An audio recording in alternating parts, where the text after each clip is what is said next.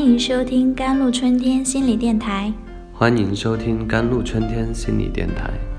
这里是一片心灵的小世界，在这里修身养性。这里是一个心灵的加油站，在这里修复保养。我是今天的主播 c e l i n e 常常看到有些朋友嬉皮笑脸，笑得没心没肺的样子。都觉得他们很快乐，我希望他们是真的很快乐。但是有的朋友在外人面前开心，一转身之后就感到悲伤，这叫做微笑抑郁。我们一起去探望了得了抑郁症的朋友，那是一个很好看的女孩，说话的时候一直在微笑，虽然声音有点紧张，但看起来非常友善。也没有那种抑郁症普遍会有的情绪低落和压抑感。在我们都以为他已经有所好转，为他感到高兴的时候，有一个朋友问说：“那你现在有什么想做的事情吗？”女孩笑了笑说：“我只是想死啊。”我们愣了一下，他接着说。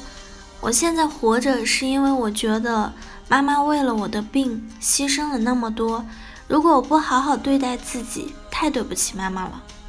但我真的觉得活得太累了，太没意思了，我真的想死。我的愿望就是可以去死。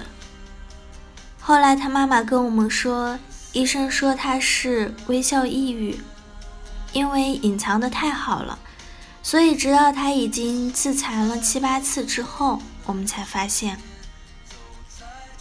你们看到的那个微笑的背后，是认为自己已经无药可救的绝望。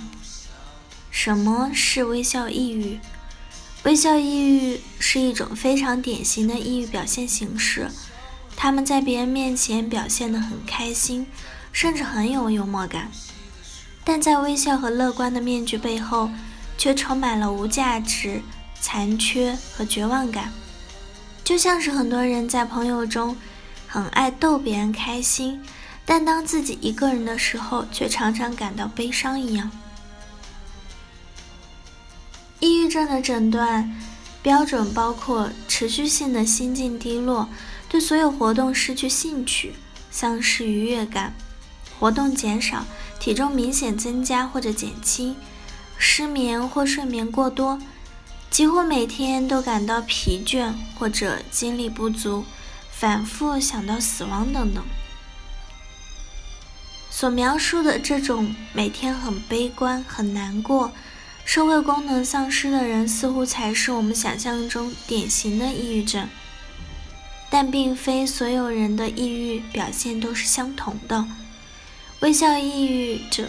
确实有很多抑郁的症状，但与典型抑郁症不同的是，微笑抑郁者可能看起来有很好的社交能力，他们很友善，甚至是一个团体中开心果一样的存在。因此，当这些微笑抑郁者最终选择以自杀结束自己的痛苦时，家人和朋友往往会非常震惊，难以置信。拒绝承认自身抑郁，很多微笑抑郁者不愿意面对自己的抑郁，而是期待着抑郁可以自己消失。在这种情况下，他们会拒绝承认抑郁，甚至用微笑来自我肯定，试图告诉自己：“你看，抑郁也没那么坏，我感觉挺好的啊，我还能笑得出来。”不愿意成为别人的负担。一些微笑抑郁者非常害怕麻烦别人，尤其是自己爱的人。他们希望能自己解决问题，不想让自己成为别人的负担。我还好啊，我没事啊，我不想麻烦你们。其实可以悲伤的，你是可以悲伤的。如果你发现身边的家人和朋友正身处于微笑抑郁中，不要强迫他们告诉你他们的情况。这会让他们更加封闭自己。试着在他们身边，让他们觉得安全，不必诱导他们说出他们心中的想法，而是让他们知道，当他愿意谈话的时候，你会愿意不加评判的听，让他知道你会尊重他的感受，提供一段支持性的关系，并永远鼓励他们寻求专业的帮助。而如果你自己就是一个微笑抑郁者，希望微笑着抑郁者的你能明白，消极情绪不会自己消失，隐藏和逃避它不会解决问题，你是可以悲伤的。当你自己无法解决时，要勇敢的去寻求专业的心理帮助。可能你你担心没人愿意看到那个抑郁悲伤的你，可能认为没人。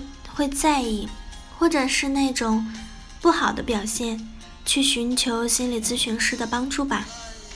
给咨询师，也给自己一个机会，尝试去表达自己的抑郁。可能你会发现，就算是低落的、悲伤的、难过的你，也可以被尊重、被讨论、被关照。其实是可以悲伤的。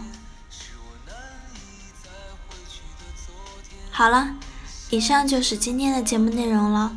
咨询请加微信 jlct 幺零零幺，或者关注微信公众号“甘露春天微课堂”收听更多内容。